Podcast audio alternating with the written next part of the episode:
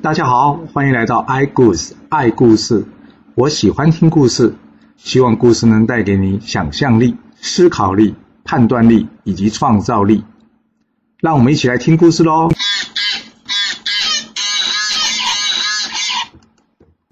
上次说到，十三道人前来协助姜子牙破阵。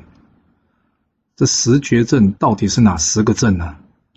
另外，这恐怖大阵到底会送多少人魂归封神台呢？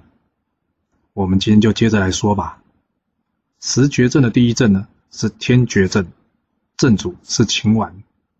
在这阵中呢有天地人三气，不管是人或是神仙进来，这秦婉呢摇动手中的棋子呢，就会有雷响。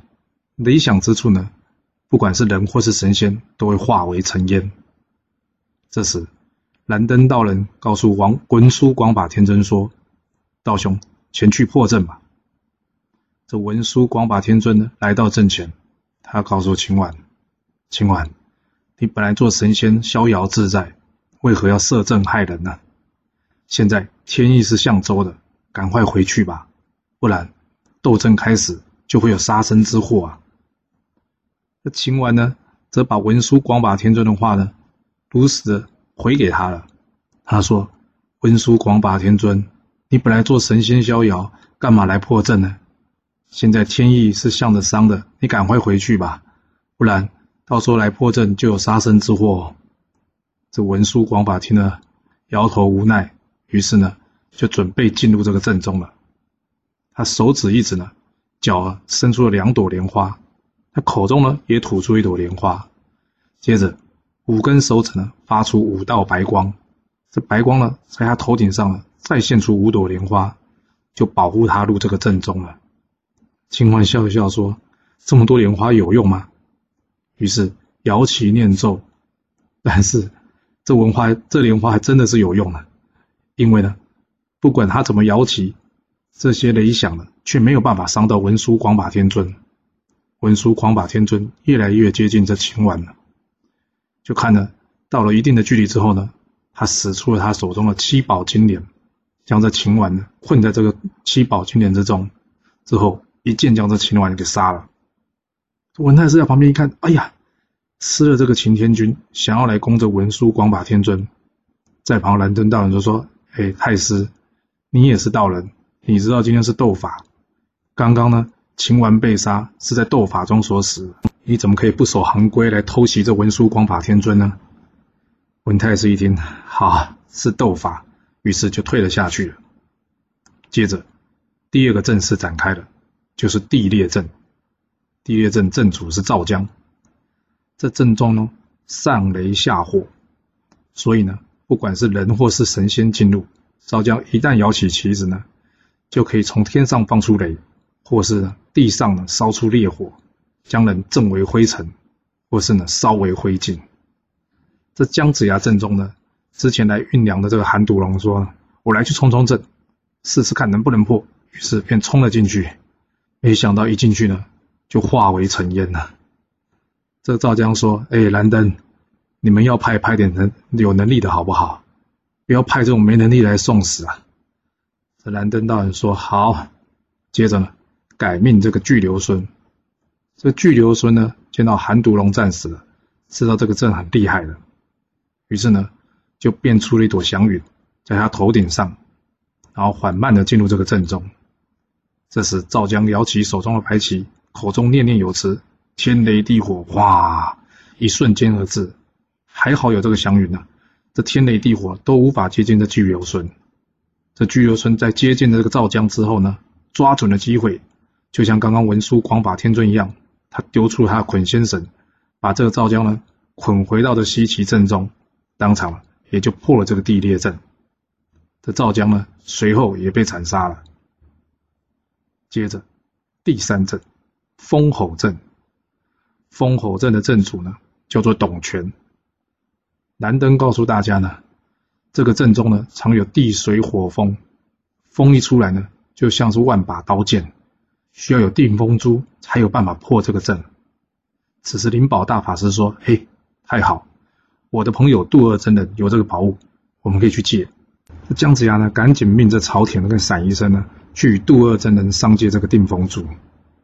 他们两个呢，借到这个定风珠呢，准备回来过河的时候，一看，哎，怎么会这样？过去的时候有船，回头的时候却没有船呢？于是问了旁边的人，在旁人跟他们说，被两个巨人把这个船给抢走了。于是这朝廷跟散医生呢，赶紧去找这两个人。一见到这个两个人，这朝田认得出来了啊，原来是方弼跟方向啊。他上前跟方弼、方向说：“你们怎么在这啊？”方弼、方向说：“当初逃离朝歌啊，没办法过生活，所以在这边摇船为生啊。”朝田说：“不要在这了，回去。我现在已经投靠武王了，你们去投靠武王，我来推荐你们好不好？”这方弼、方向听说有官可当，那当然好了。于是带着朝田跟闪医生过河。到了河边之后呢，这方弼、方向呢，告诉这个朝田说：“哎。”这定风珠到底是长怎样啊？他们没见过，可不可以看一下？由于方弼、方向两个人看起来还算蛮正直的，这朝廷跟闪医生呢完全没有怀疑，于是便拿了出来。但没想到呢，这个方弼、方向呢拿着这定风珠呢转身就跑。哇，怎么回事？竟然把这定风珠给抢走了！这方弼、方向干嘛要这么做呢？原来啊，方弼、方向这样想：今天抢了这定风珠。回去呢，或许可以找人向纣王将功折罪，这样子他们又可以回去商朝去当官呢。周武王这边不太靠谱，因为他不太认识周武王，所以呢，你即使看到这个人很老实，也不代表这个人不会做坏事呢。于是呢，方弼方向抢着珠子呢，一路逃走。还好这时候呢，黄飞虎恰过来接应，听到这个事说不急，于是驾他的五色神牛呢。去接追这个方弼跟方向，追上方弼方向之后呢，黄飞虎说：“哎，两个停下来，把这定风珠留下来。”这方弼方向一看是黄飞虎来，黄飞虎曾经对他们有恩呐，于是呢，他们就跟黄飞虎说：“我们没有抢珠子啊，这珠子只是借来。”黄飞虎说：“哎，不管是借还是抢啊，这个珠子就是给我吧。”于是呢，黄飞虎告诉方弼方向，他也投靠周武王的事。方弼方向这时想。哎，连武成王都投靠了，那可能比较靠谱，哦好吧？不然我们也投靠吧。在武成王的推荐下呢，方弼方向呢就投奔了这个西岐，并且呢将这个定风珠给交了出来。黄飞虎带着方弼方向啊来到姜子牙这边，这蓝登一听呢，啊，方弼方向，他知道这两个人呢是来应劫的，但这时候还不方便说。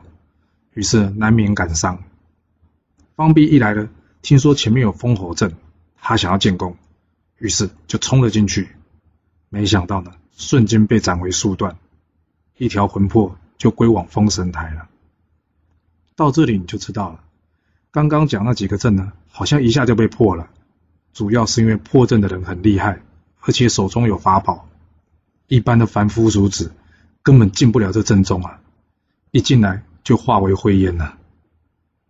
这方弼已死呢，蓝登道人改派慈航道人手持定风珠呢，进去这个封侯阵。持了定风珠之后呢，这个风呢完全没有办法侵害到这个慈航道人。这慈航道人呢，抛起手中的清净琉璃瓶，丢到空中之后，将这董权呢给收了进去。当下董权也魂归封神台了，这封侯阵便被破了。之后，蓝登道人呢，再命这薛二虎破这个寒冰阵。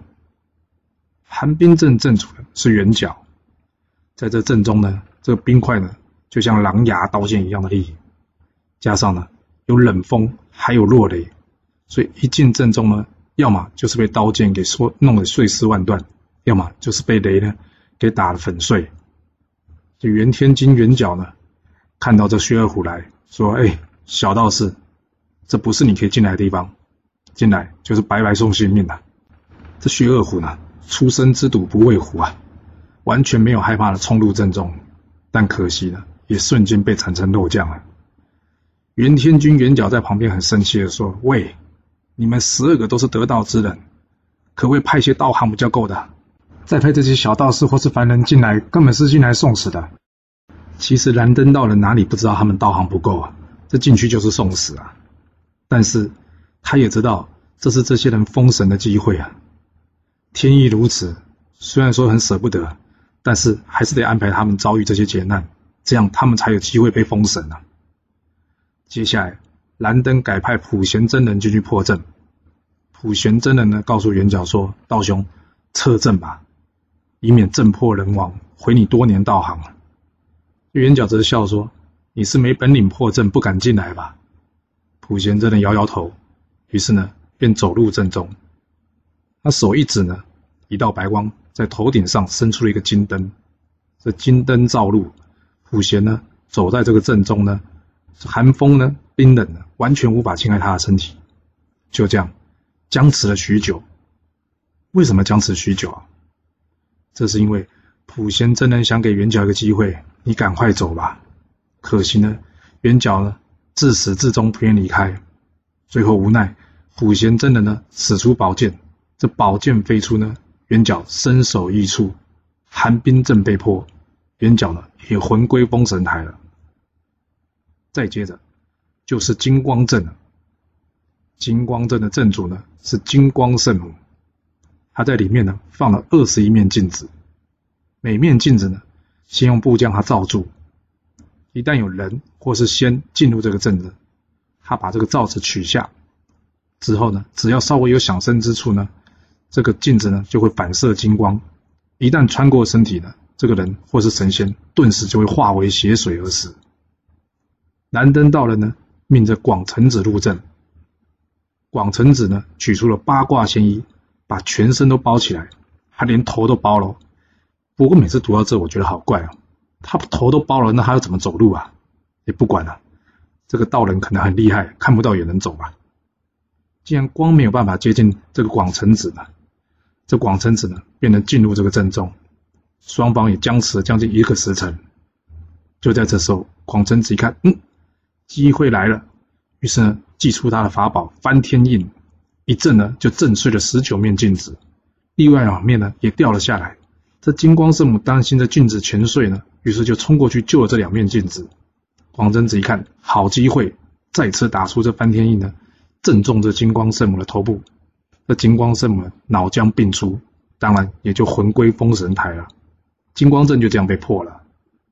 金光阵之后呢，就是化血阵。化血阵阵主呢是孙良，化血阵中呢有黑沙，一旦人先入阵呢，孙良摇动旗子，这黑沙卷起，稍微一沾到人呢，便会化为血水而死。南登道人这时命太乙真人前往破阵，太乙真人呢便画出两朵莲花，脚踏双莲，左手一指，头顶伸出一朵祥云。这孙良呢，将黑纱泼过去呢，竟然没有办法沾到太乙真人的身体。看了前面这些被破了阵呢，孙良知道，哎呀，糟糕，太乙真的厉害，所以呢，转身要逃。这时太乙真人呢，祭出了他的九龙神火罩，一罩住这孙良呢，九条火龙呢，在内中盘旋，当场将这孙良呢烧成了灰烬。孙良也魂归封神台了。文太师一看，哇，一瞬间就破了六阵，死了六人。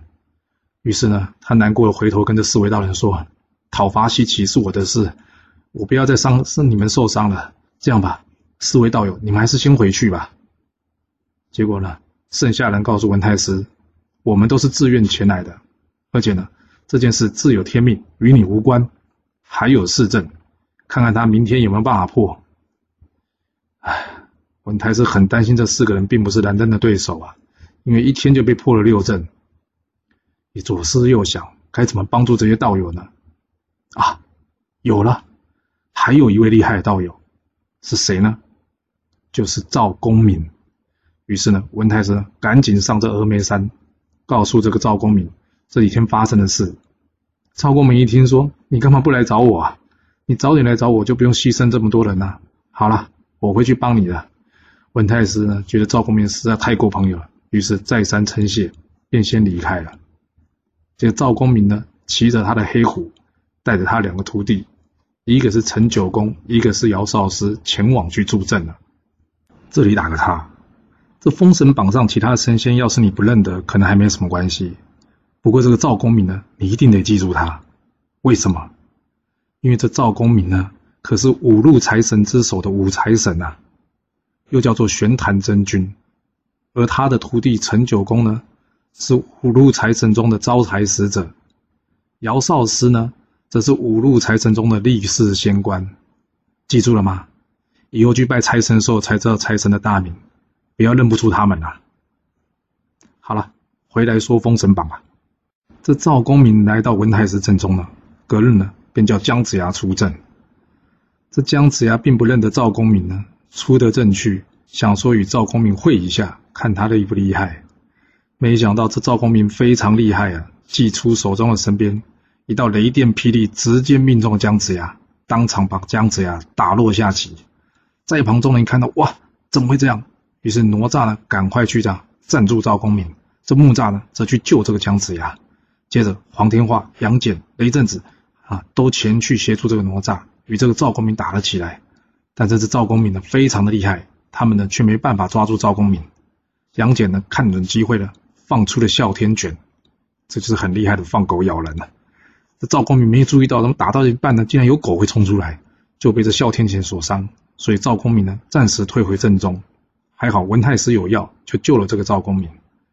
大家将姜子牙救回阵中一看，哇，被打死了！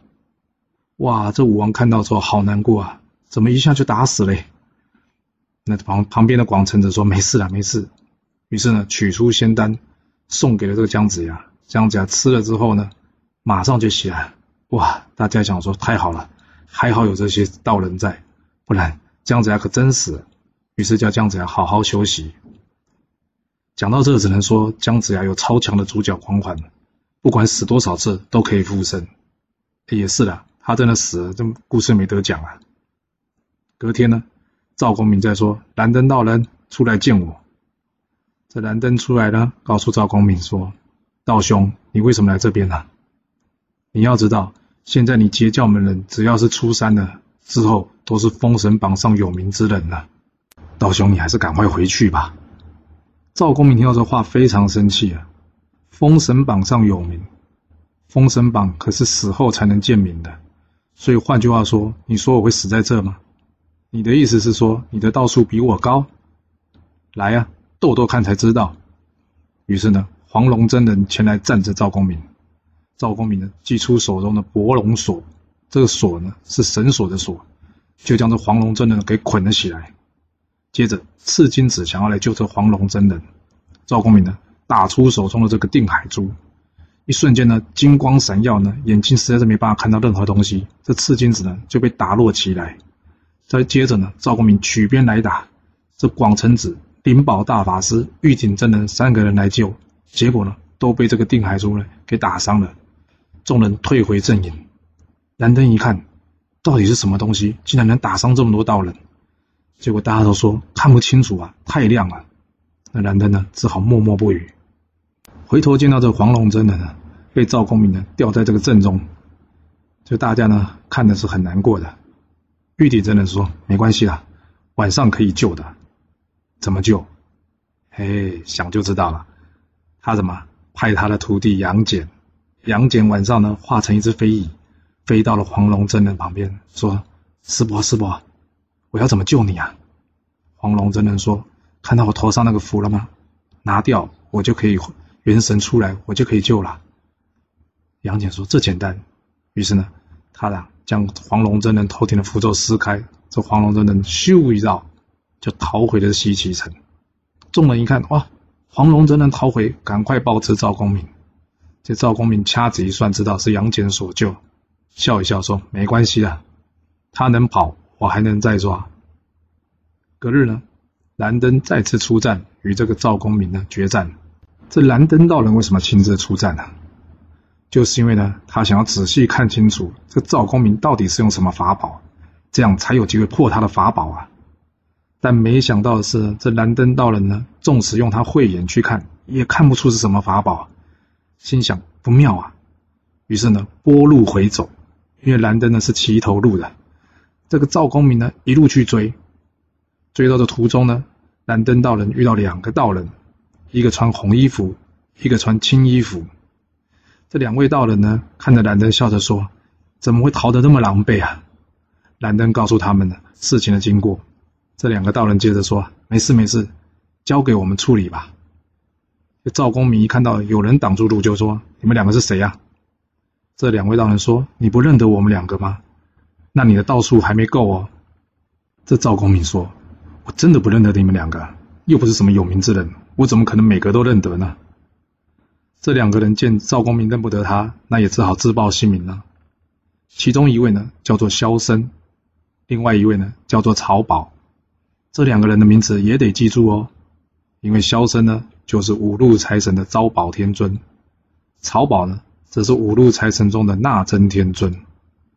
这两个道人呢，怒斥这个赵公明说：“你明知天命，还违天命。”赵公明说：“少少来了，别再跟我说那天命之说了。”于是抛出他的博龙锁，还有定海珠，想要打这个萧生跟曹宝。这个时候呢，萧生祭出他的宝物，叫做落宝金钱。丢上天空呢，竟将这个博龙锁跟定海珠给收了过去。这赵公明一看非常生气呢，使出他的神鞭呢，要打这个萧生。萧生呢，再次使出他的落宝金钱，但这次却不灵光了。为什么？因为这落宝金钱只能收法器，但是赵公明的神鞭是他所炼制的，并不是法器。这神鞭一下，当场把这萧生给打死了。曹宝一看萧生死。于是前来会战这赵公明，这蓝灯道人也前来协助，拿出他的玉石呢，打伤了这赵公明。这赵公明呢就逃回去了。这蓝灯道人呢看着赵公明逃回去之后呢，他问这个曹宝：“刚刚是用什么东西收起他的宝物啊？可以拿出来看一下吗？”这曹宝回答呢：“刚刚呢，萧生是使用这个落宝金钱。”于是呢，将这个宝物取出来，但两样宝物他都认不出来。